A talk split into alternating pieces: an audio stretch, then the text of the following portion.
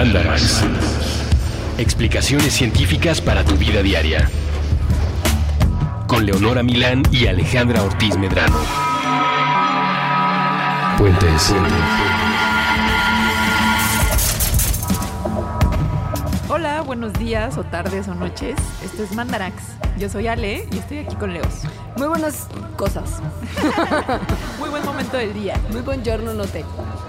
¿Qué tal? entendiendo? Entonces, saludar en otros idiomas hará que digamos menos buenos días, considerando que aun cuando Mandarax sale en punto a las 10 de la mañana todos los miércoles, hay gente que nos oye a altísimas horas de la noche, a media tarde. Mm, No, no creo que haga diferencia. No, Sí, no. traté, pero no. Mandarax como medio de enterarse de lo que pasa en su vida diaria a través de la ciencia, Mandarax como compañía para sus desvelos, para sus desmañanadas, Para dormir. para comer Esperemos que no para dormir. No, para dormir no. La gente nos, y esto creo que es un buen momento para mencionarlo, la gente nos ha dado muy buenos comentarios Sí, yo estoy muy contenta. y siento que justo no es Mandarax para dormir, siento que la gente se divierte escuchando nuestro programa y siento que se ha logrado nuestro objetivo hasta el día de hoy, que es el séptimo programa y evidentemente es muy pronto para estar contando nuestras victorias, pero que la gente sí está agarrando un poquito más la onda de lo que le rodea Sí. a través de nuestras explicaciones científicas. Yo también creo eso. Y también si tienen sugerencias de algo que quisieran escuchar en Mandarax, eh, díganoslas en nuestro Twitter, por ejemplo, que el mío es arroba lita-emo. El mío es arroba leos. Y también hay una forma de comentarios que existe en la parte de abajo de este programa, si usted lo está escuchando en www.puentes.me, donde nos puede dejar comentarios de cualquier tipo a partir del momento en el que se publique el programa. Así es. Ahora, hablando de Mandarax para la comida, pues parte de lo que nosotras, pues a lo que le dedicamos mucho tiempo de nuestro pensamiento y de nuestro mal viaje y buen viaje, dependiendo, es al tema de la comida. Sí. Somos unas gorditas closeteras que afortunadamente para Alejandra tiene un muy buen metabolismo y afortunadamente para mí tengo un muy buen gimnasio. Porque si no, hace mucho tiempo seríamos ya esa señora pasadita de peso que está en su carrito. No sé si han Con visto un ese bloque meme. de queso. Ajá, es muy famosa Hay que imagen de internet. sí. Lo vamos a poner probablemente en la bitácora para que usted lo vea si no lo ha visto. Pero lo que es muy bonito es que ella come un bloque de queso y en la bolsa que está atrás de su sillita para gordos tiene una caja Bolsa de, de galletitas de, de queso, además. Ella es muy fan del queso. Pero come el bloque de queso directamente, o sea, Del, mordidas. del empaque, o sea, nada más le Sí, quitó el celofán sí. un poquito. Bloque de y- queso del Costco. Sí. Eso es en realidad lo que Alejandro y yo siempre hemos querido ser. Por eso decimos que somos gorditas closeteras. Es nuestro deseo secreto declararnos al mundo como, como que tenemos un problema de, de adicción a la comida, que estamos todo el tiempo comiendo. Y que pensamos mucho en comida. Medianamente cierto. No, es totalmente cierto, como medianamente. Bueno, no comemos hasta ponernos, o sea, hasta Ah, no. punto en que no podamos más. Nosotros lo llamamos el punto de no retorno. Tenemos además un pacto. Háblales de nuestro pacto. es que me da un poco de pena. ya, es un pacto, es un buen pacto. Bueno, el punto de no retorno es aquel punto en el que estás tan pasado de peso que ya no vale la pena bajar de peso. Porque ya no es posible siquiera, tal vez con un bypass gástrico. O porque pero- si bajas 10 kilos vas a seguir igual. Ya casi no se igual. nota. O 20 vas a seguir también casi igual. Y tus riesgos para la salud son igual de Ajá, tremendos. sí, entonces punto de no retorno, mejor te entregas. Directamente, así ya te conviertes en el señor que tenían que meter grúas por su ventana para levantarlo de la cama en Monterrey. La dificultad aquí es llegar a ese punto, porque si eres una persona con peso normal, o sea que no tiene sobrepeso, Ajá. llegar al punto de no retorno implica pasar por muchas etapas de sobrepeso Ajá. en las que sí es posible bajar de peso Claro. y, y por lo tanto siempre, está, siempre sana. está como la tentación de ser una persona sana. Alejandro y yo tenemos un pacto de que si en algún momento alguna de nosotras alcanza el punto de no retorno, la otra va a estar ahí Apoyando. apoyando y atendiendo todas sus necesidades, porque además entendemos que en el punto de no retorno es muy difícil mantenerse en el consumo constante de alimentos. o sea, Alita ya no podría ir a la autohamburguesa por En sus tener, hamburguesas. en tener, en tener el El bloque de queso siempre Ah, fresco. sí. Las ganas de ir por un bloque de queso en un carrito de gordo.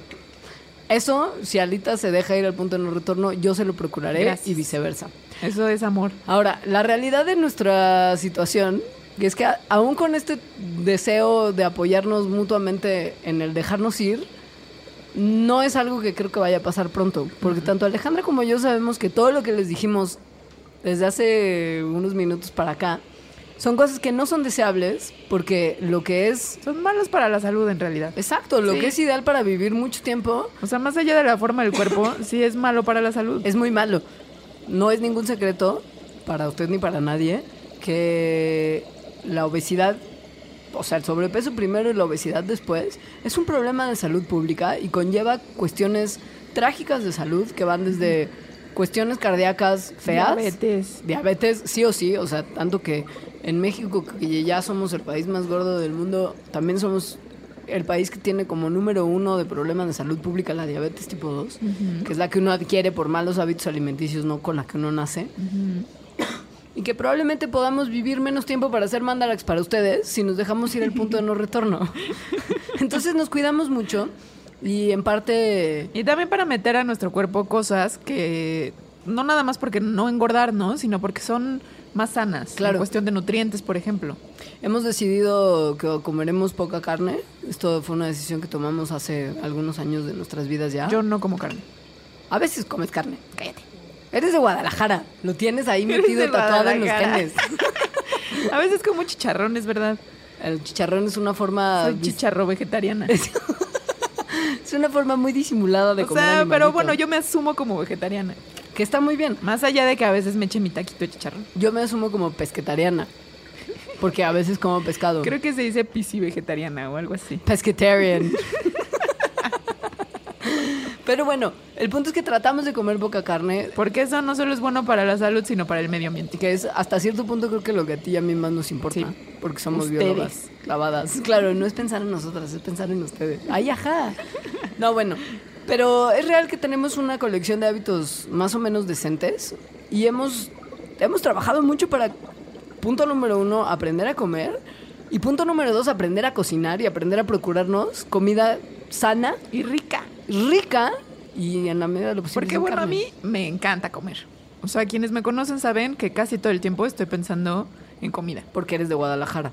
No sé, no sé, porque tengo mucha hambre en general todo el tiempo. Sí. O sea, sí como, y de todas formas, gracias a mi metabolismo, que al parecer es muy rápido, me da hambre cada como dos horas, hambre, hambre. Y no me limito.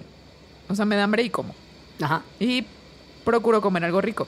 Claro. Entonces, para llevar este tipo de vida sin gastar los millones, es necesario saber qué compras en el súper y qué cocinas y qué te llevas al trabajo y así. Exacto. El día de hoy lo que queremos hacer en Mandarax es proponerles a ustedes un par de recetas muy sencillas, realmente sencillas, para que tengan una opcioncita vegetariana de comida, o sea, plato fuerte y postre, Mm, que es una comida más o menos completa. Y les vamos a explicar la ciencia detrás de la receta, en un esfuerzo para que todos entendamos un poquito mejor las cosas que nos comemos. Así es. Y además son cosas, creo, que no solamente en esta receta, sino en su vida diaria, le va a venir bien saber de qué van. Sí. Ojo, no son, no son- no es como cuáles son los nutrientes detrás de Ah, esta no. lechuga, no. No, no. Son otras cosas que ya se va- irán enterando. Sí, no, no somos un programa de alimentación. No, no, no, no es una salud. cosa de nutrición. No, no, No. Esta es una cosa de diversión y ciencia a partir de su comida.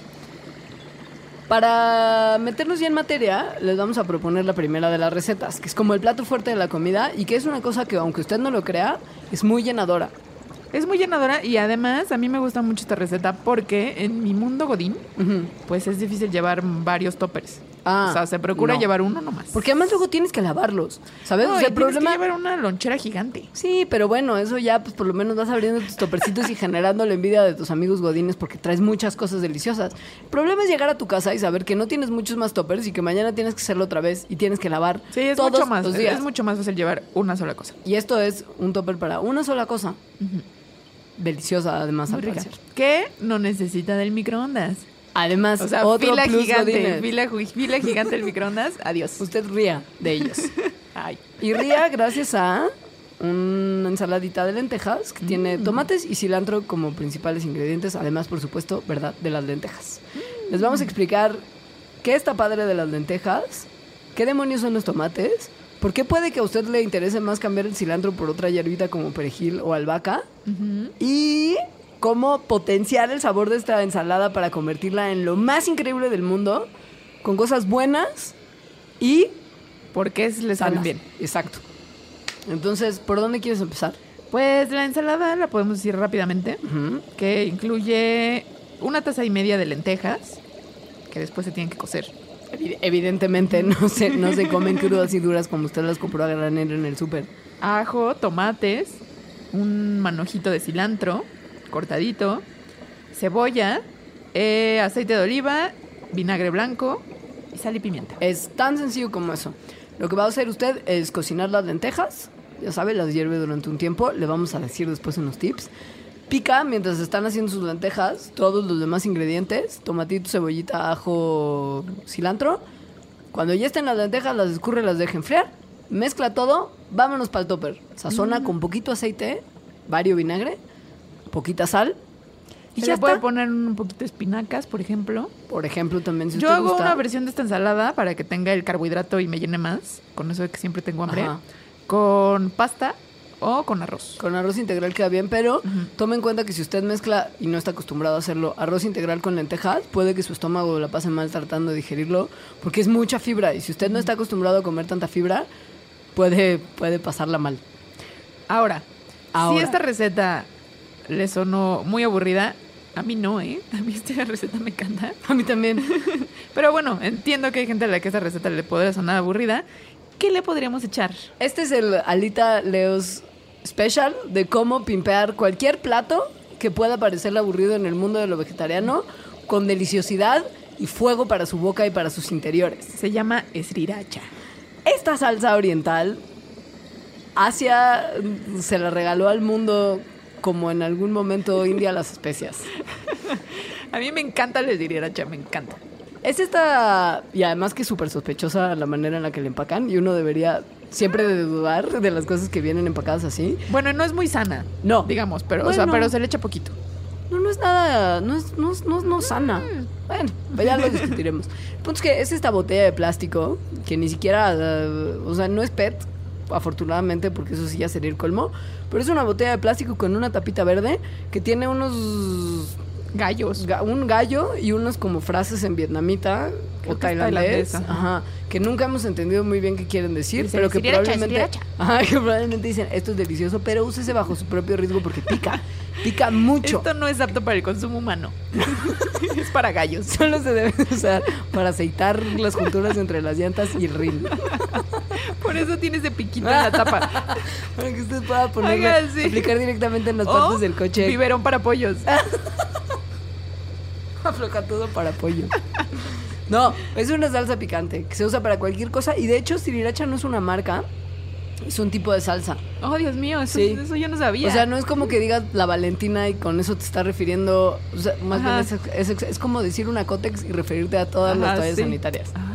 Ajá. Sriracha es un tipo de salsa, la que conocemos y amamos, que tiene la tapita verde y el gallito de los caracteres en tailandés vietnamita, Ajá. es una de las marcas del género de salsas Sriracha. Que no sabemos qué marca. que no sabemos qué marca porque están en otro idioma que Pero no en conocemos. la etiquetita que viene en español dice salsa sriracha. No dice la marca tampoco. O igual y sí, no. Pues no sí, igual y no, no, no porque, porque crees que se llama Que nos da sriracha igual. y no. Ahora, sriracha tiene varios ingredientes que muchos de ellos son muy sanos. ¿Y por qué dices tú que no es tan sana? Yo creo que tiene muchos conservadores. y Ah, así. sí, y sodio, millones de sodio. sí. Pero por lo demás tiene ajo, que el ajo Es bueno para es la salud. realmente bueno para la salud. No les explicaremos hoy por qué, porque rebasa este, eh, los intereses de este programa. Tiene vinagre, que es también muy bueno para la salud y para todo, que Sí. también sale un Yo poco... me lo pongo en el cabello, porque ¿Ves? hippie. Puedes destapar caños con eso, porque hippie. O puedes, o sea, es, mu- es realmente un buen producto de limpieza, Tiene azúcar. que eso no está tan bien. Tiene goma de xantano, que es justo la que diferencia esta sriracha del gallito de otras salsas sriracha. Y que, le da, consistencia, lo cual Exacto. también es importante para el sabor. Como o bueno, para la sensación que se siente en la boca y que decimos, ay, qué rico. Tiene, desde Chiles. luego, sal, miles, y tiene chiles. Y esto es a lo primero a lo que le vamos a dedicar una partecita de nuestro Mandalax, porque Alita y yo somos. Siempre me estoy metiendo autogoles, ya sé, pero somos muy fans del chile. Taran, tan, taran, tan, tan. Además, comentó el golfo. ¿Cuál fue el programa en el que me alburé? Ah, el de los perritos y los gatitos. Perritos y gatitos, yo no, yo no escuché ningún albur. Vamos a ver gatitos O sea, sí, luego me lo O sea, explicaron, sí. luego me los explicaron. Claro, pero bueno, el punto es que lo decimos una vez, pedimos perdón por el albur y de ahí en adelante ya no nos importa más. Bueno. Somos fans del chile. Sí, ¿Por qué somos fans del chile? porque pica. En realidad. Es así de sencillo. De, Sí. de verdad. El chile tiene una particularidad, que es una sustancia que lo hace picante y que se llama capsaicina. La capsaicina es una sustancia mágica. mágica y maravillosa. Que en los chiles silvestres, o sea, en los chiles que no, que no cultivamos los seres humanos, se cree que esta sustancia tiene como función eh, evitar que los mamíferos se las coman. ¿Por qué? Porque les pica. No, del resto de los mamíferos, salvo los seres humanos, a los que al parecer esto les parece la bomba. La razón por la que los chiles necesitarían una sustancia picante para evitar que los mamíferos se los coman es porque sus semillas se desintegran en el tracto digestivo de los mamíferos. Exacto, o sea, si llega un conejillo y se come un, Un chile... jalapeño. Ajá, ajá, eh, las semillas del chile no van a salir felices para germinar después, sino que se desintegran en su sistema digestivo. Ergo, no nos conviene que los mamíferos se coman los chiles. Como nosotros los chiles que estamos tratando de ser exitosos evolutivamente, no nos conviene que los mamíferos nos coman. Pero entonces, ¿cómo se dispersan las semillas de los chiles? Pues los pajaritos, que tienen unos estómagos muy diferentes a los de los mamíferos, no digieren las semillas. Se Y van como Tampoco les pica el chile. Y tampoco les pica el La chile. capsaicina no cumple con esa función en el paladar de las aves. Entonces, si un pingüino se encontrara con un arbustito de habanero, se lo podría comer entero y después ir a hacer caquita de pingüino por todo su espacio congelado. Y si este fuera un clima apto, saldrían muchas plantas de habanero. Que no porque- lo es, pero sí pasa con otras aves. Por supuesto. Sí, tropicales. Ahora, si esto no basta, han hecho estudios, unos científicos en Bolivia, gringos en Bolivia, por si a usted le interesaba de dónde eran los científicos, no era talento boliviano, pero estos tipos se dieron cuenta que hay un hongo que ataca a ciertos chiles, pero mientras más picante el chile, menos susceptible es a que este hongo que los destruye y los mata, los afecte. O sea, la capsaicina también funciona como un protector contra los hongos. O sea, se cree que entonces su función ha evolucionado, el picor, en los chiles silvestres, para eh, defenderse contra microbios, que pueden ser estos hongos, y contra los mamíferos. Ahora, ¿por qué pica realmente el chile? O sea, la capsaicina, la capsaicina what? La capsaicina es una sustancia muy increíble en el sentido de que puede engañar a nuestros cuerpos y hacerlos pensar que el chile literalmente es una sustancia caliente, o sea, caliente de temperatura. Es por eso que en inglés se le dice al efecto que causan los chiles que es hot. Picante en inglés es hot, que es caliente. Mucho caliente. Mucho caliente. Entonces, sí, la capsaicina está engañando a nuestros cuerpos y nos hacen pensar que estamos tomando una taza de café hirviendo. Por eso piensas que efectivamente te está quemando la boca. Aunque por más chile que te comas y pienses que está ocurriendo algo horrible que vas a tener que ir al hospital, no te está quemando en realidad. No. O sea, no provoca un daño permanente. Aun cuando, además, es una sustancia neurotóxica. Es una, esa es una tremendada. Claro, neurotóxica porque llega, o sea, te pica gracias a que llega a las terminales Ajá. nerviosas y las intoxica. Por Sí. eso te empieza a doler. No hay daño permanente, no, pero hay una cosa ahí de engaño corporal y de mucho sufrimiento que además no se elimina con agua. Si usted se ha metido una de esas enchiladas épicas, sobre todo visitando la zona de la península de Yucatán, y se ha puesto a pensar en lo horrible que le está pasando y lo único que se le ocurre es tomar agua y ve que el agua no funciona, O peor, refresco. o peor refresco, o peor cervecita, Sí, no funciona. Eso y no esto tiene funciona. una razón, que es que la capsaicina es hidrofóbica. Eso significa que no le gusta el agua, es decir, más bien no se disuelve, disuelve en, en agua. Pero las cosas que no se disuelven en agua se disuelven en grasas o aceites. Entonces, lo mejor para cuando uno está muy picoso es disolver la capsaicina, es decir, que se vaya y tomar algo que tenga grasa, como por ejemplo leche. leche.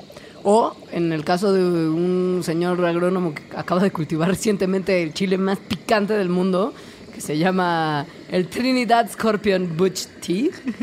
O sea, el escorpión de Se Trinidad. puede echar un vasito de aceite de oliva. Él dice que eso es lo mejor que puedes hacer, pero que es un poquito asqueroso y que entonces no Pero bueno, si es un buen truco, igual si estás muy enchilado, una cucharadita. Puede ¿no? ser, Sí, puede puede ser. ser. Pero bueno, eso, chile, es lo que va a hacer que la sriracha sea extraordinariamente épica y usted disfrute poniéndole unas gotitas de sriracha a la ensaladita que le estamos proponiendo. Entonces los seres humanos hace más o menos 6.000 años comenzaron, dijeron, ay, aquí está esta planta que a todos los mamíferos les parece tóxica, menos a nosotros. ¿Por qué no la empezamos a cultivar? Y de ahí, ahí, todos magia. los chiles, todos los chiles que tenemos al día de hoy. Todas las variedades. Y al parecer además hay gente que sigue haciendo variedades y como concursos raros para tener los chiles más picosos. Como este señor que recomienda el aceite de oliva. Exacto, sí. Ahora, pasando a otro de los ingredientes de nuestra deliciosa comida, está el cilantro. A diferencia del chile, que pro- provoca un efecto de liberación de endorfina y por eso es tan placentero. O sea, porque claro, también nos faltó explicar por qué, aun cuando es neurotóxico y, y es al parecer una fuente de tortura para lo que uno tiene que tomar aceite de oliva para curarse de espantos, ¿por qué lo seguimos haciendo? Pues bueno, resulta que el chile hace que en nuestro cerebro se liberen endorfinas, que es esta sustancia increíble que nos hace estar más contentos y sentir placer. Es el equivalente. Por eso nos gusta. Exacto, es el equivalente a tener un orgasmo. O sea, bueno, es la misma sustancia que provoca las sensaciones placenteras del orgasmo. O de correr, hacer ejercicio. O sea, usted sí es una de esas personas que por alguna razón que no terminaremos de entender, sale tempranito en la mañana a correr porque dice que se siente bien al respecto. Son endorfinas. Es lo mismo que libera el sexo y es lo mismo que libera el chile. ¿Ves? El chile como el amor. Duele. Alejandra. Pero ese sí lo cachaste, ¿no? Sí. Sí, hasta te estás Pero poniendo un poquito tarde, roja. Pasando a otro de los ingredientes, la tercera parte principal de nuestra ensaladita, que es de lentejas, tomate y cilantro, es difícil para algunos. Así como hay gente que no aguanta el chile y no gusta del efecto placentero que la capsaicina le provoca a algunas personas, como Aliti y como yo. El cilantro... Hay un- gente que odia el cilantro. pero la odio mal, o sea, O sea, de odia de, de Yo ayer no me encontré manera. grupos de Facebook como de I hate cilantro. ¿Es en serio? Sí, hay, hay gente que hace grupos, justo. Hay páginas. Seguro hay un Reddit Tumblr hay- de sí. odio el cilantro. Sí. Ahora, esto no es una cosa nada más de gustos. Hay una razón fisiológica por la que usted tal vez odie el cilantro. Que además, eh, estas personas que odian el cilantro, yo no soy una de ellas, dicen encontrar un sabor jabonoso en el cilantro. O sea, todos como que dicen más o menos lo mismo. Odiamos el cilantro porque sabe a jabón. Ajá. Esto es porque el cilantro tiene muchos aldehídos, que son unos compuestos que le dan su aroma particular. Tiene muchísimos, algunos de ellos los comparte efectivamente con los jabones. Solo que no todas las personas tienen eh, receptores olfatorios, o bueno, más bien genes para los, los receptores olfatorios que detectan estos olores y sabores. Más o menos del 14% de la población sí tiene estos genes que entonces hacen que puedan percibir el sabor jabonoso del cilantro. Los que no lo tenemos, podemos comer cilantro sin ningún tipo de preocupación y disfrutar platos como el que les estamos proponiendo. Si usted es una persona que sabemos que va a correr al teléfono y le va a decir, mamá, papá, qué poca, no puedo comer productos con cilantro por su culpa, porque pues es una cuestión genética. Se lo heredaron sus papis. Les recomendamos que haga una sustitución en nuestra ensalada y en su vida diaria por perejil. El perejil no tiene estos aldehídos y no tiene el mismo efecto. A mí no me gusta tanto el perejil. Pero además que sea genético, tiene mucho sentido con que también sea una cuestión geográfica. O sea, que haya lugares, regiones, por ejemplo, aquí en México, a casi todo el mundo le gusta el cilantro. De ahí que la salsa verde lo use como Sí, muchísimos platillos mexicanos tienen cilantro. Habremos, Entonces- de, saber si, hay, si el sea, epazote... seguramente ese gen está menos representado en la población mexicana. Habremos de hacer un día una investigación medianamente seria sobre el epazote y por qué también hay tanta gente a la que le molesta su sabor. Mm, Sí, es cierto. Porque es así, aun cuando sea muy mexicano el tema, hay mucho mexa que no gusta de los frijolitos con epazote porque le pesa también el sabor. Pasa lo mismo con el espárrago. También a mucha gente le sabe asqueroso el espárrago Sí. y también es un gen. Mire nomás. Ahora, independientemente de si a usted le gusta el cilantro o no, es difícil encontrar gente a la que no le gustan los tomates. Los hay, Los hay, son personas muy raras. muy raras. Pero Yo tenía, casi- yo tenía un novio a quien no le gustaba el tomate ni el aguacate. no. No, tu novio no hubiera podido ser mi amigo. El son- aguacate. Güey, esas son las dos cosas que religiosamente compro en el súper. Y queso. Puedo no comprar nada más que queso, aguacate y jitomate y ya con eso pues sobrevivir. Yo, si hay un aguacate en mi día, ya soy feliz. De hecho, esta ensaladita también probablemente se beneficiaría de un poquito de Todo se beneficia con aguacate. Sí, todo. ya sé. El tomate, sin embargo, es más, creo que universal que el aguacate. Hay lugares en el mundo donde el aguacate no se consume y hay gente que no es fan de la textura y del sabor del aguacate. No así del jitomate. El Sí. jitomate es prácticamente universal. Sí es. Ahora, hay una concepción equivocadísima sobre qué demonios son los jitomates, porque siempre los encuentras en la sección de las verduras. Ajá. Tomatito igual a verdura. En es, el que, es que imaginario. usualmente, como que esta clasificación eh, es vaga y ajá, confusa. Es vaga y confusa. Y es como de que, ¿qué es una verdura? Pues lo que me como con sal. Y las frutas son lo que se come dulce. Ajá. Mi papá, por ejemplo, que es uruguayo, sufría mucho al llegar a México porque no entendía justo el consumo mexicano del aguacate. En el cono sur, el aguacate, entendiéndose como la fruta que es, se come con azúcar, como un postre. ¿Qué? Para él meterlo en un taquito era inconcebible. ¿Se come con azúcar Sí. como un postre? Ay, Voy a Porque a es que, intentarlo. así como el aguacate, el jitomate es una fruta también. El aguacate y jitomate, niñas y niños, no son verduras, son frutas. Son frutas. Y esto por la definición misma de qué es un fruto. En la botánica. en la botánica. La enciclopedia británica nos hace favor de describirlo de una manera muy sencilla. Dice que el ovario, porque es lo que es, chavos, el ovario carnoso De la planta. de la planta que guarda dentro la semilla o semillas es considerado una fruta. Ergo, las bananas, sí, los plátanos, lo sabemos, las uvas, los chabacanos, así como los ejotes y chícharos, los, granos, de maíz. elote, los tomates, los pepinos y cuando están en su caparazoncito, las almendras y las Nueces. avellanas, las nueces son técnicamente frutas. Es evidentemente una definición amplia porque abarca todo lo que contiene en su interior semillas. O sea, las calabacitas son frutas. Sí. Sí. Lo que son las verduras, Las berenjenas son frutas. las berenjenas son frutas. Sí. Todo lo demás que no tiene semillas dentro es una verdura. Pero nada más Mm. por default. Nada más, Ajá. como por eliminación. Sí, como las papas.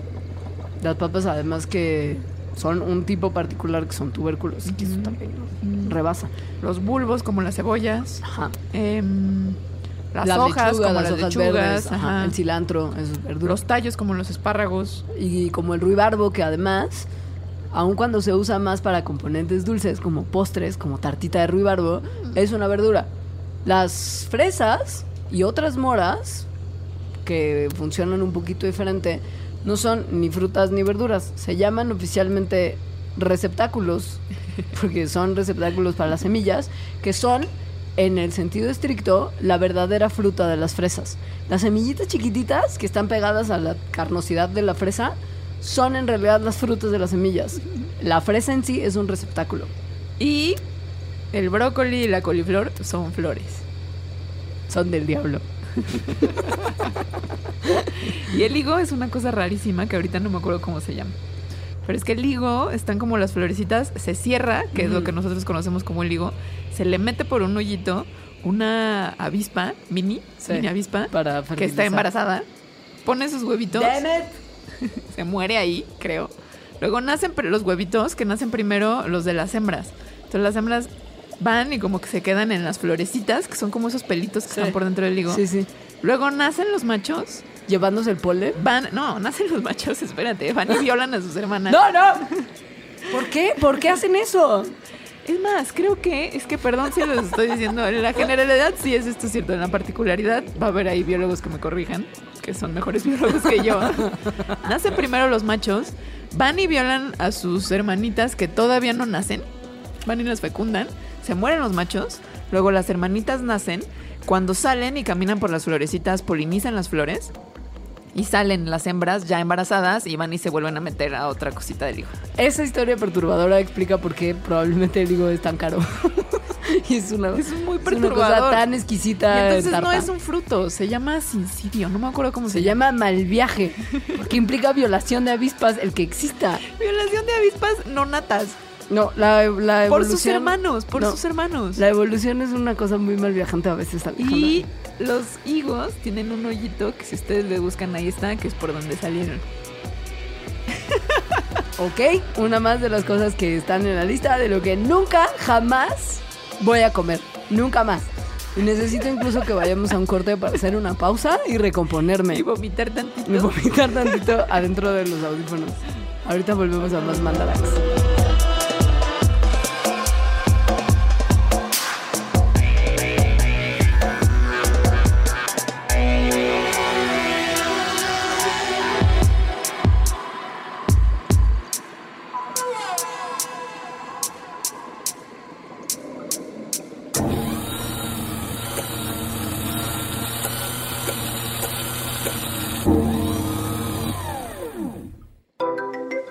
Cambiado tus formas. Como en otras ocasiones has pensado en aceptación y renuncia. Ha cambiado algo en tu mente. En estos casos, nadie puede saber si está preparada. Solo un demente o personas realmente irresponsables podrían atreverse a engendrar vida aquí, en este mundo que se cae a pedazos. Cambia la percepción de la realidad y el tránsito de las emociones. Te vienen a la mente todas las historias de discriminación y acoso que has escuchado. Las personas ya ni siquiera son capaces de ceder el asiento en el metro a las mujeres embarazadas. Un día te detienes y escuchas, y escuchas. Y parece que fueras capaz de percibir todo lo que sucede dentro de tu cuerpo y fuera de él. En realidad, tu vida apenas comienza. La jefa. Maternidad moderna. Con Ifigenia Martínez Urdaneta. Nuevo episodio todos los viernes a la una de la tarde. A partir del próximo 7 de agosto. La jefa. Las múltiples formas de ejercer la maternidad en el siglo XXI. Puentes.me.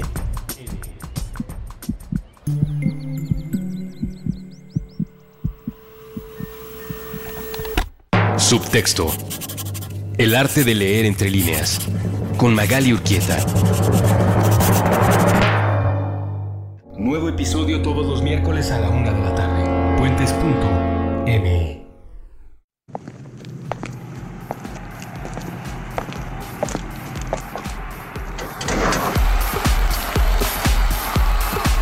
En contradicción del aislamiento.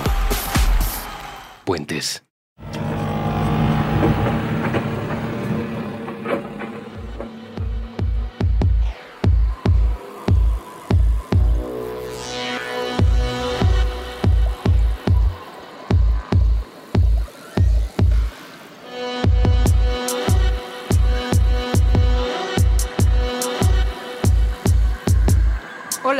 Volvimos con Mandarax. Estamos hablando de una receta muy rica de ensalada de lentejas y cosas Muy mal viajantes en algunos casos.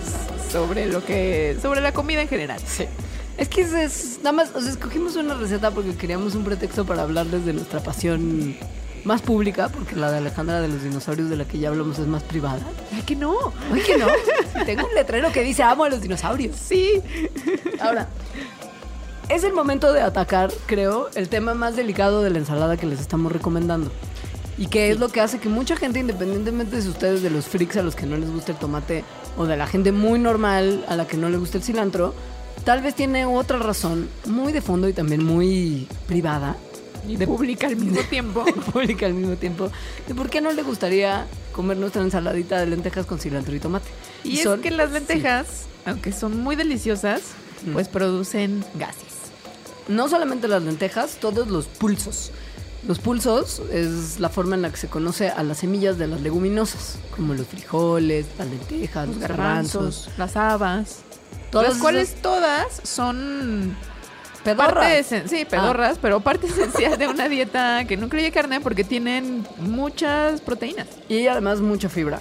O sea, los frijoles, pongan ustedes que son un 40% proteína y 60% fibra soluble. O sea, son una cosa, obviamente con muchas cositas en el inter, pero es una proporción de proteína y fibra que no tiene ningún alimento. Además son muy bajos en grasa y tienen algo que se llama un índice glicémico bajo, que quiere decir que ayudan a mantener Los la niveles cantidad- de glucosa bajos en la sangre. Ajá, que eso es una cosa muy importante para tener una buena salud cardíaca. Sí.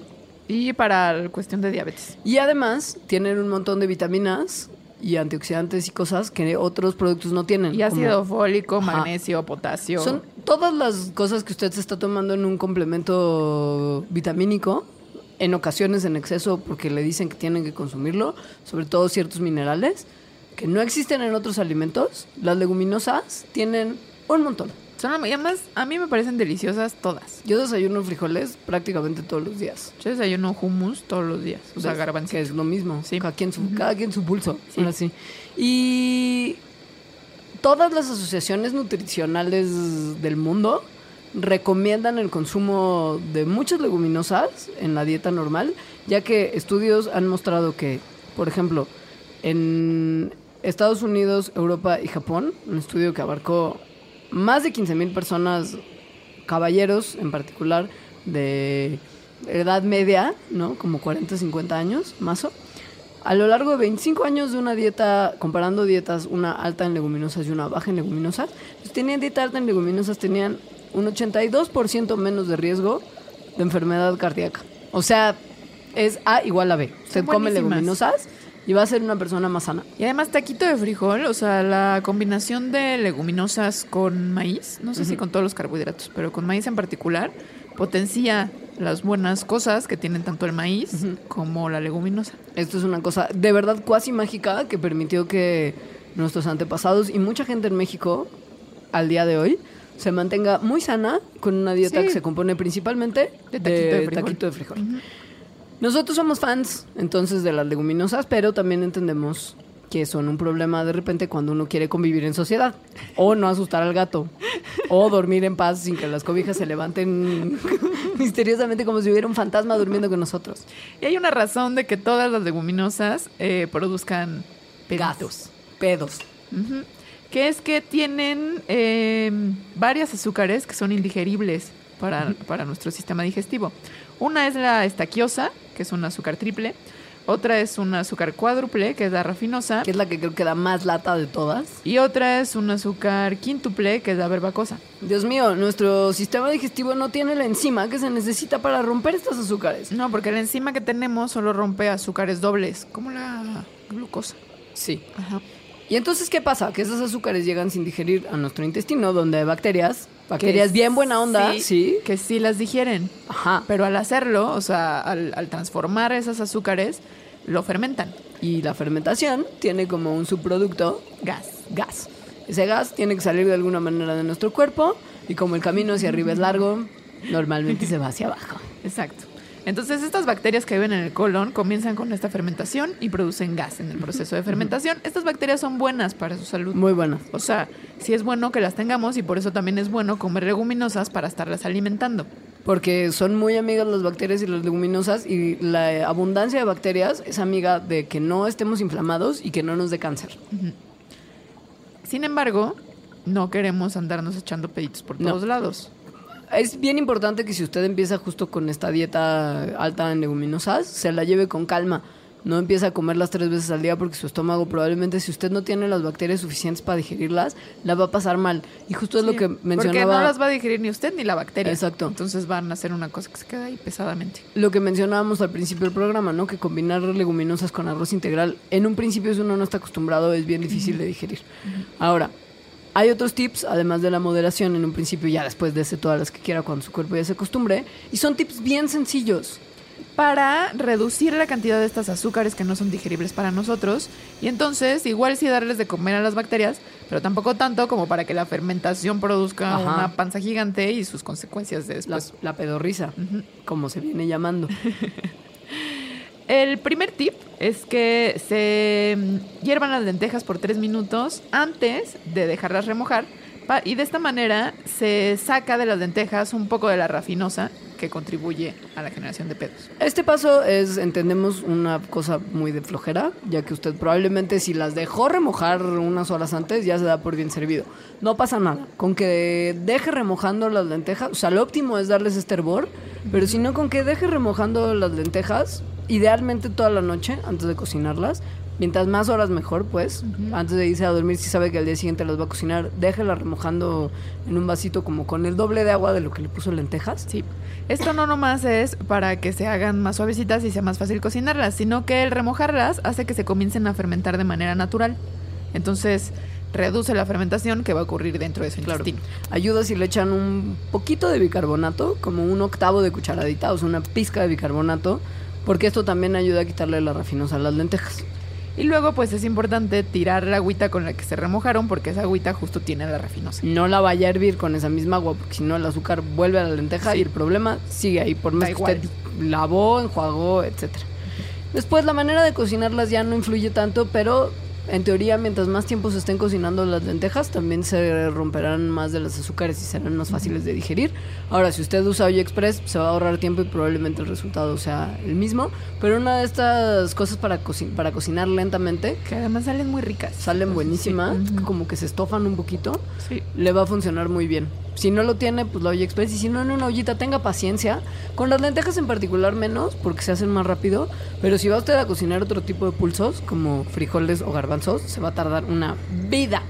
Y este otro tipo de pulsos eh, son, bueno, todos los frijolitos de este tipo en general son digeridos de manera más fácil mientras más suavecitos estén.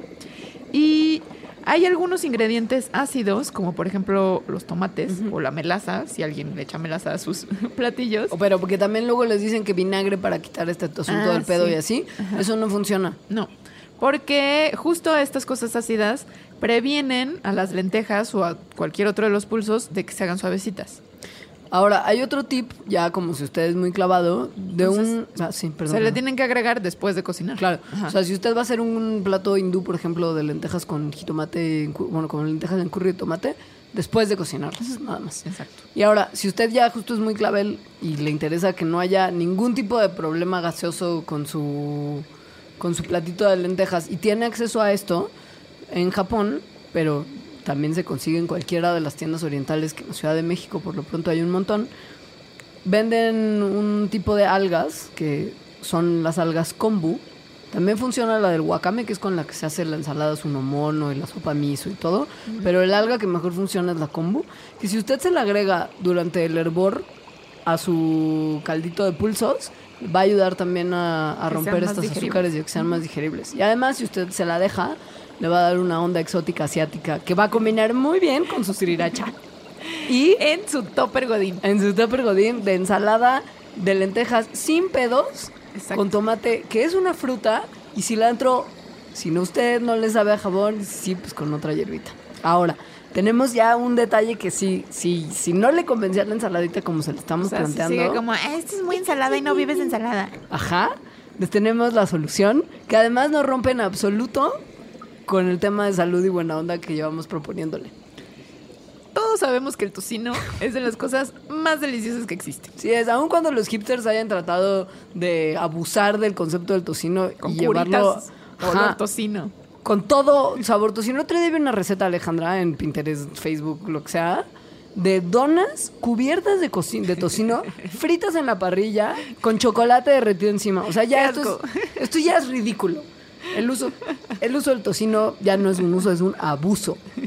Sobre Pero todo bueno. en red social, pero es delicioso. El tocino es delicioso, oler tocino es delicioso, qué rico es el tocino, pero pues no queremos romper con nuestra ensaladita tan deliciosa y libre de mitis morders. Sobre todo, Morrissey dice que la carne es mala, ergo Alita dice que la carne, carne es mala. Bueno, y ambos tenemos razón. Ambos tienen razón y entonces esto les va a cambiar a todos ustedes, incluyendo a Morrissey la vida. Qué padre. Resulta que unos científicos en la Universidad Estatal de Oregón descubrieron que un alga que lleva usándose en Europa mucho tiempo como complemento alimenticio en polvos o en hojuelas. Un porque- alga. Porque además ha, ha- ha de saber usted, y si no le informó, que las algas marinas, que se comen mucho en, en Japón sobre todo, son altas en proteína y en fibra también. Tienen Son- muchísimos nutrientes además, o sea, son súper sanas. y son lo que probablemente va a salvar a la humanidad de morir de hambre en algún momento, junto con los insectos. De verdad. Pero bueno, entonces alga es de repente difícil de conceptualizar como para no mente no paladar no asiático, como Ajá. de sabor, textura, etcétera. Entonces mucha gente la consume como en polvos para ponerla al licuado. Es muy parecido a lo que pasa con el alga espirulina, que es justo una cosa que se vende mucho en México para complementar la dieta de la gente vegetariana y vegana. Y que como no es rica, porque sabe como un polvo terroso, así nada más como un polvito amarguito, Sí. pues se le añade a ciertos alimentos que tengan otro sabor, que vaya a enmascarar el sabor del alga, pero que permita tener toda la proteína que está aportada. O en pastillas. Sí. Entonces en Europa ya se había consumido mucho esta alga en particular que se llama dulce, dulce con S. y cuyo nombre científico es Palmaria palmata. Y se les ocurrió, dijeron, ah, ¿por qué no la freímos? Frieron esta alga y se dieron cuenta, como una variante en particular del alga, o sea, no toda el alga dulce, pero esto Sí, es una de- variante que han estado haciendo, cultivando en el Ajá. laboratorio. Se dieron cuenta que si la freías, sabe exactamente como si te estuvieras comiendo una rebanada crujiente de tocino. Y además, digo, yo no la he visto, pero es una alga roja, entonces supongo que se da la piña, claro. Y esto va a cambiar todo. Porque además ya ahorita como lo están tratando de vender y que ha- se ha probado muy, muy del gusto del público en las pruebas de mercadotecnia y etcétera que han realizado, es como aderezo de ensalada sabor tocino. O como unas piececitas delgaditas, como chiquitas, para espolvorear sobre ensaladas y sobre Exacto. platillos. Bacon bits. Y es una alga. Es como chiste de vegano, ¿no? Así como ojalá Sí. tuviéramos un alga que supiera tocino. Sí, Ahora existe. Ahora existe. Ahora, el único problema que tiene esto es que, en primera, no es ahorita tan fácil cultivarla en América. Crece muy bien en las costas asiáticas, pero acá tarda un poquito más. Ya están pensando en cómo hacer para producir más cantidades. Y la segunda, que no tiene el olor que tiene el tocino cuando se fríe. O sea, eso sí, esta alga sabe tiene el tocino, salo- pero... el sabor, pero no, No. en tu cocina de repente en la mañana Ajá. sube olorcito de que te están preparando a alguien que te ama unos Mucho. hot cakes con tocino. Eso tiene una explicación científica también. Somos tan fans del tocino en parte, creo, por cómo huele cuando se cocina. Sí, huele muy bien. Y lo que ocurre es que más de 150 compuestos que existen en el tocino, cuando se le aplica calor, estos compuestos que incluyen azúcares, aminoácidos y grasa, Grasa. sufren una serie de reacciones químicas que se llaman las reacciones de Maillard, que en otros términos se les conoce también como glucosilación, y que lo que se hace es que se producen ciertas sustancias como similares a la melanina, que ya lo habíamos hablado en el programa del sol, que cambia el color del producto que se está, que está sufriendo esta reacción, normalmente de un amarillesco claro Más tostadito. hacia un café muy oscuro hasta casi negro y que generan los distintos compuestos aromáticos. O sea, son sustancias químicas que ya están en el tocino, pero con Se el calor se transforman. Esta reacción de Maillard es bien padre porque justo ocurren muchas cosas que nos gustan mucho.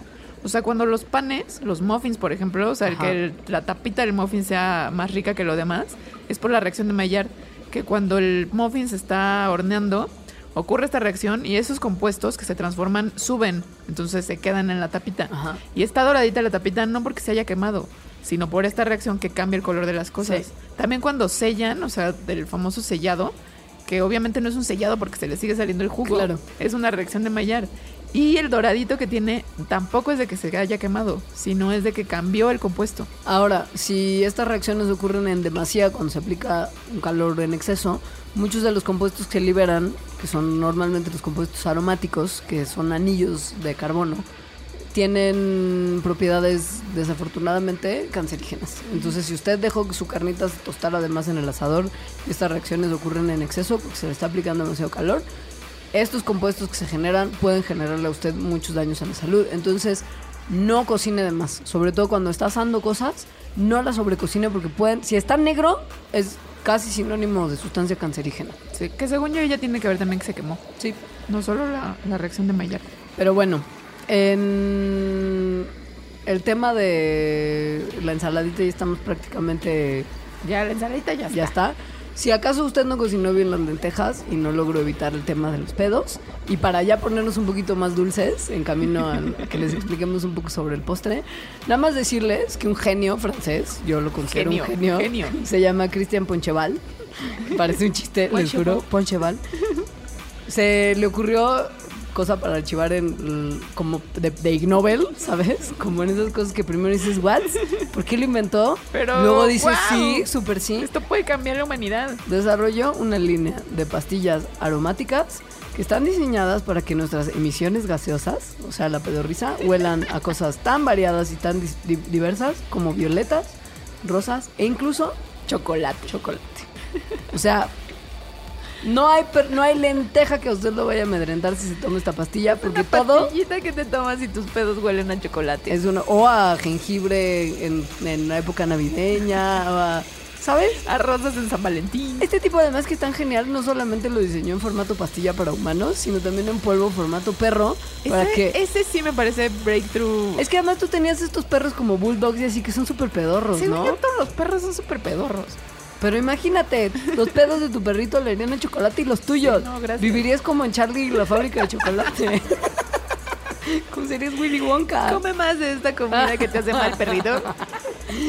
Y con eso vamos a ir un corte y vamos a regresar a explicarles el postre de niños y niñas aquí en Mandarax.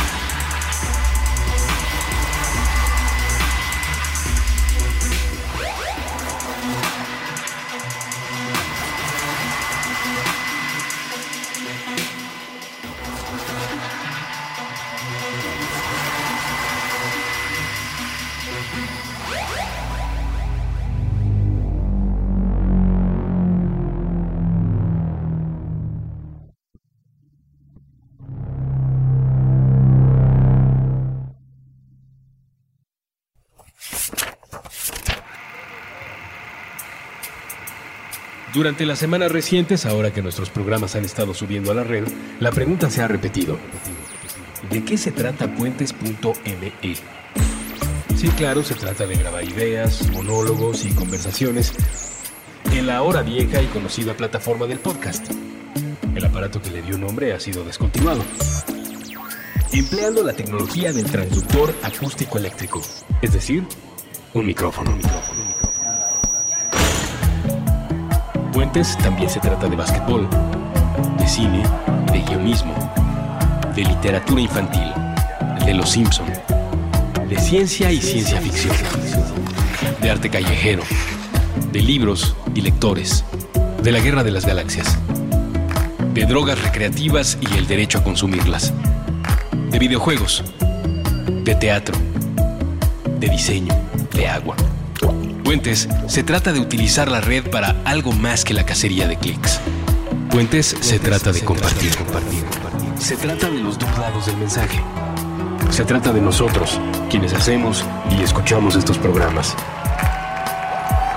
De nuestra relación con esta ciudad y este tiempo. Se trata de pensar en cómo será el mundo mañana. Se trata de imaginar. De eso se trata. Puentes.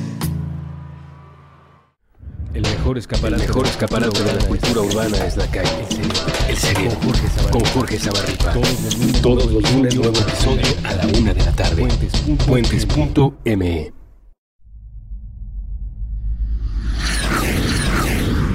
Intercambios horizontales. Puentes.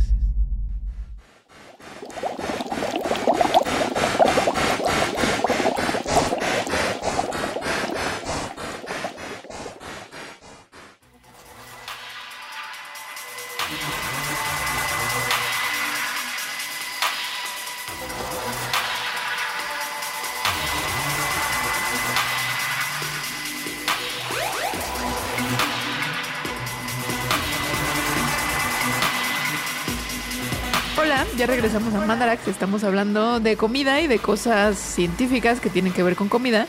Ya hablamos de una ensalada de lentejas muy rica y además libre de pedos. O si no es libre de pedos, ¿cómo lo puede hacer para que sus pedos huelan rico?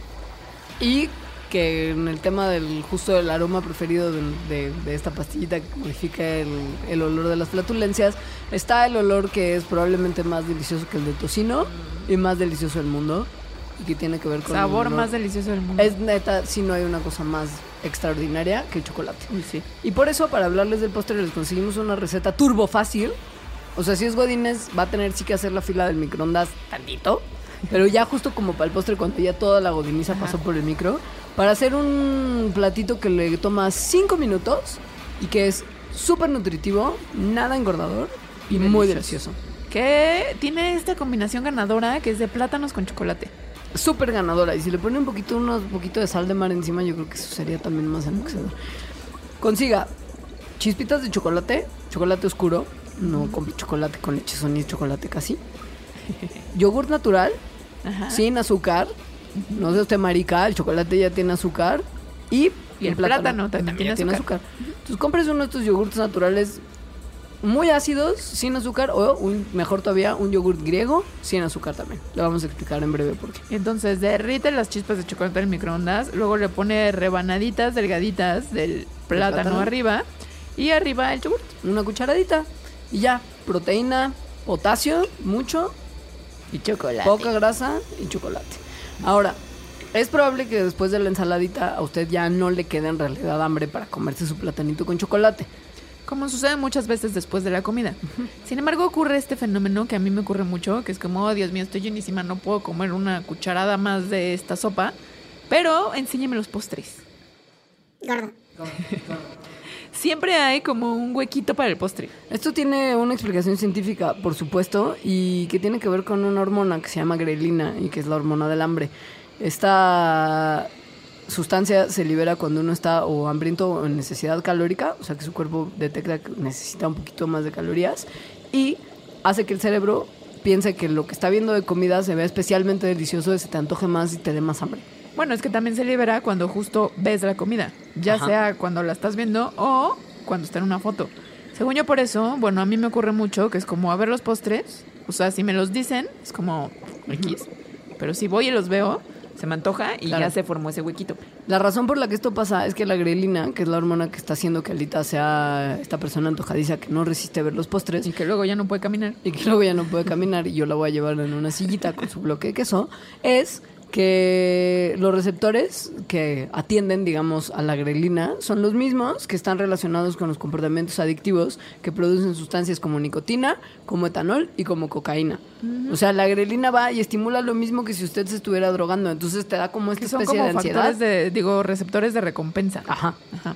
O sea, de que ansías algo, lo obtienes y Sí. te sientes bien. Entonces, cuando estás a dieta o cuando estás pasando hambre porque quieres justo estar un poquito más en línea, tu cuerpo produce más grelina Y sufres más. y sufres más porque se te están estimulando receptores que normalmente tienen que ver con cuestiones de adicción. Ujú. Entonces, pues por eso justo es tan difícil ponerse a dieta. También las personas que están delgadas tienen más grelina. Y las personas que sufren de anorexia también tienen más grelina porque justo su cuerpo les está diciendo Que come más. más calorías. Entonces están secretando esta hormona para que se les antojen cosas para comer más. Esto tiene que ver con cuestiones evolutivas. Cuando tu cuerpo siente que no está comiendo lo suficiente, entra en una situación como de estrés preventivo, en el que no solamente se guarda sus reservas de energía, sino que le pide al cuerpo identificar sustancias y cosas con las que podría obtener más calorías para estar seguro de que va a tener la energía suficiente para Esto hacer sus tal vez también explica por qué tengo hambre todo el tiempo. Sí. Y lo que explica por qué siempre tendrás espacio para el postre y por qué a veces comer un poquito de postre es bueno para el mal de pork. Además que esto es una tremendada, es que la cuestión es así. El azúcar en las comidas dulces estimula un reflejo que expande el estómago. Esto lo descubrieron unos noruegos porque los noruegos son gente de amor. O sea, el estómago es flexible. Ajá. Entonces, eh, cuando consumes una cantidad grande de comida, Como nos pasa así seguido. la pared del estómago se relaja y hace justo espacio para esta comida. Entonces, qué tan lleno te sientas está asociado a la presión que hay dentro de tu estómago. O sea, ¿qué tanto lo expandiste ya porque gordo y qué tanto está presionando la comida a las paredes de tu estómago? Hay tres cosas que colaboran en hacer que este reflejo que relaja al estómago se justo se, se prenda, ¿no? Ajá. Y entonces se empieza a relajar y se empiece, tú digas, ah, sí tengo más huequito. La primera es ver y oler comida. La segunda, ah, bueno, y también masticarla y tragarla, ¿no? O sea, eso hace que tu estómago se empiece a relajar. La segunda es la presión de la comida contra el estómago, que esto es más bien lo que te hace que te sientas lleno. Y la tercera es eh, cómo el duodeno siente o saborea los componentes de la comida. Y eso es la parte importante de que siempre hay un huequito para el postre.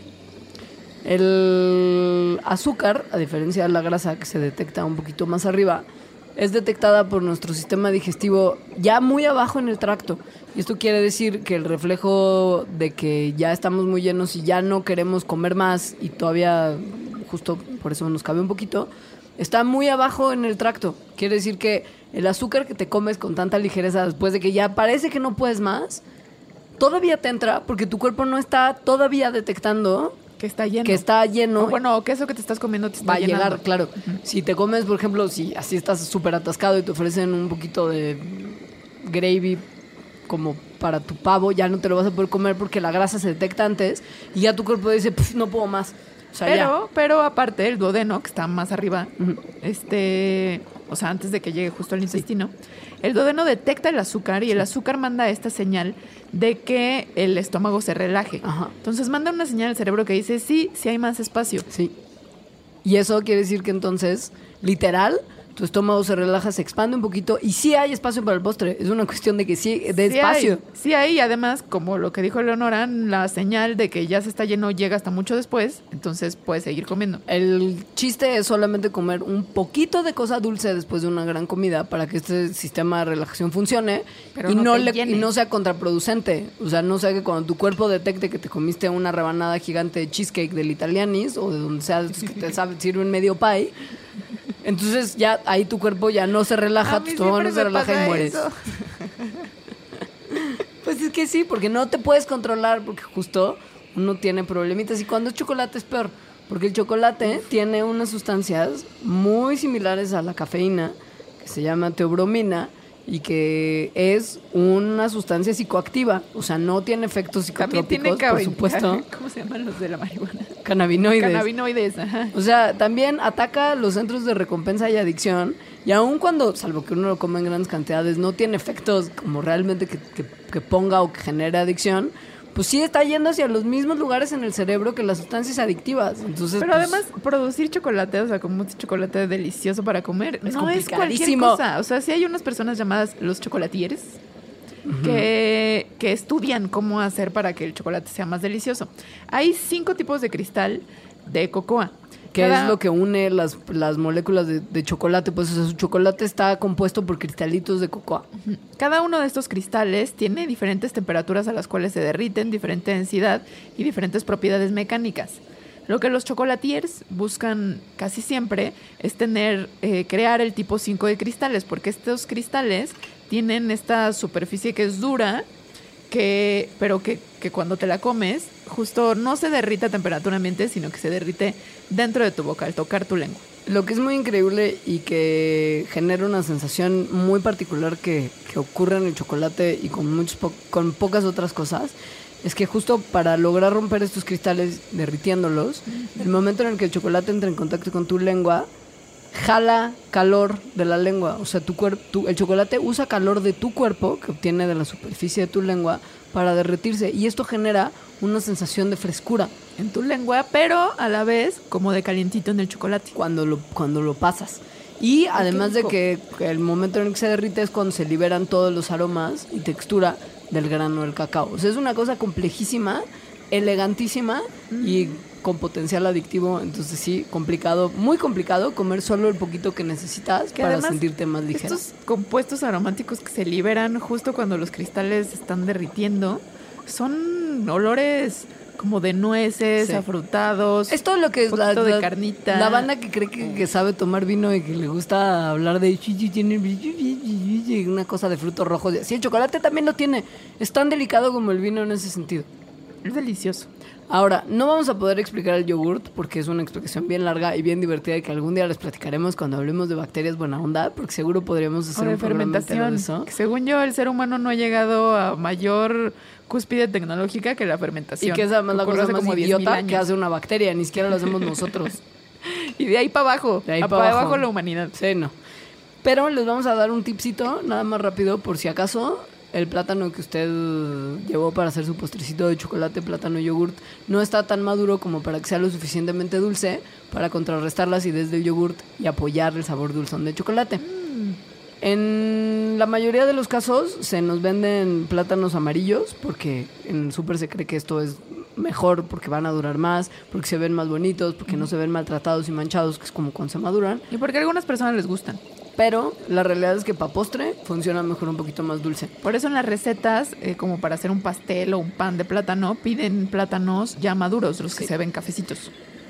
La forma en la que los plátanos adquieren esta madurez, digamos, y su color café es también enzimático. Es una, una enzima que se llama polifenol oxidasa. Que cataliza la oxidación, Ajá, es es decir, oxida, de y como las cosas que se oxidan, se empieza a poner cafecita más oscura. En la cuestión de la producción de plátanos a nivel masivo, los productores tratan de retardar esta reacción enzimática justo para que sus plátanos no se maduren tan rápido, porque precisamente esto habla hacia el cliente de una mejor calidad y que tu plátano está mejor. Y controlan entonces la temperatura, la acidez y la exposición al oxígeno, que son todos factores importantes para la oxidación, para que no se les pongan los plátanos cafés. Pero si a usted ya le urge hacer un postre con plátano y sus plátanos no están suficientemente maduros, puede meterlos en una bolsa de papel. ¿Por qué? Dios mío, serviría la bolsa de papel para que los plátanos se pongan cafés. No encuentro una correlación. Porque la bolsa de papel pe- eh, permite que el oxígeno entre a la bolsa y entonces el oxígeno es lo que va a oxidar. Y además la bolsa atrapa dentro de ella el gas etileno, que es una cosa que, que sacan los plátanos y otras frutas cuando en el proceso de maduración. Entonces es como una pequeña camarita de maduración. Sí, tiene que estar a una temperatura ambiente, no lo vaya a meter al refri porque entonces no va a servir. Calentito para que ocurran todas esas reacciones. Y usted en cinco minutos tendrá un postre perfecto con su plátano madurito. Bueno, no, porque no toma cinco minutos en Sí, como oxidarse. unos días. Unos días, pero cuando se lo lleve a la oficina, todo el mundo lo va a trolear por llevar su plátano café que se ve chafa y que se ve echado a perder. Y cuando usted lo haga con su chocolate derretido en el microondas y con su yogurcito, va a ver las Este caras de los truco godines. Es especialmente bueno para los aguacates. Porque Pues luego en los aguacates es horrible que llegas y hay puros aguacates verdes. Pero los metes en una bolsa y se maduran mucho más rápido. La papaya también funciona con lo mismo. Cualquier fruta para que la madures puede funcionar así. Si no tienen bolsas de papel, pueden usar periódico. El periódico hace un efecto muy similar. Sí. Y ya, no tenemos más tiempo para explicarles por qué el yogurt es increíble y de dónde sale, que también es medio mal viajoso, la verdad, pero padrísimo. Y les platicaremos esto ya en otra sesión, porque créanos, somos, ya les dijimos lo que somos, y habrá muchos más mandalax de comida en un futuro. Muchas gracias por escucharnos. Eh, yo soy Ale, mi Twitter es arroba alita-emo. Yo soy Leos, me encuentran como arroba Leos y a este Mandarax lo encontrarán viviendo en puentes.me, así como en su servicio de streaming y podcast de preferencia. Y el próximo miércoles a las 10 de la mañana habrá un episodio nuevo. Tenemos cosas bien padres preparadas para ustedes, entonces no se les olvide que todos los días a mitad de semana uno empieza mejor explicando su vida diaria ac- acompañada de ciencia. Gracias. Tengan muy bonita semana. Adiós.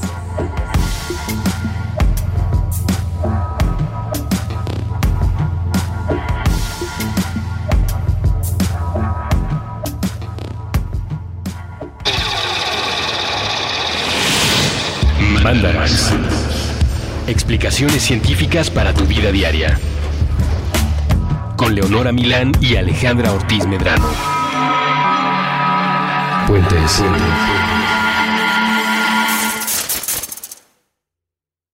Top Expansión Tecnología. Gadgets. Lanzamientos, reportajes y el negocio de las tecnológicas. En 10 años, el metaverso aportará 5% al PIB de Latinoamérica. Internet ha representado muchos cambios para el mundo y la religión no se ha escapado de ello. Los mexicanos cada vez tenemos casas más tecnológicas. Todo en menos de 5 minutos. Top Expansión Tecnología. Xbox tiene una nueva multa. Adam Mosseri, director de Instagram. Top Expansión Tecnología. De lunes a viernes a partir de las 6 de la mañana.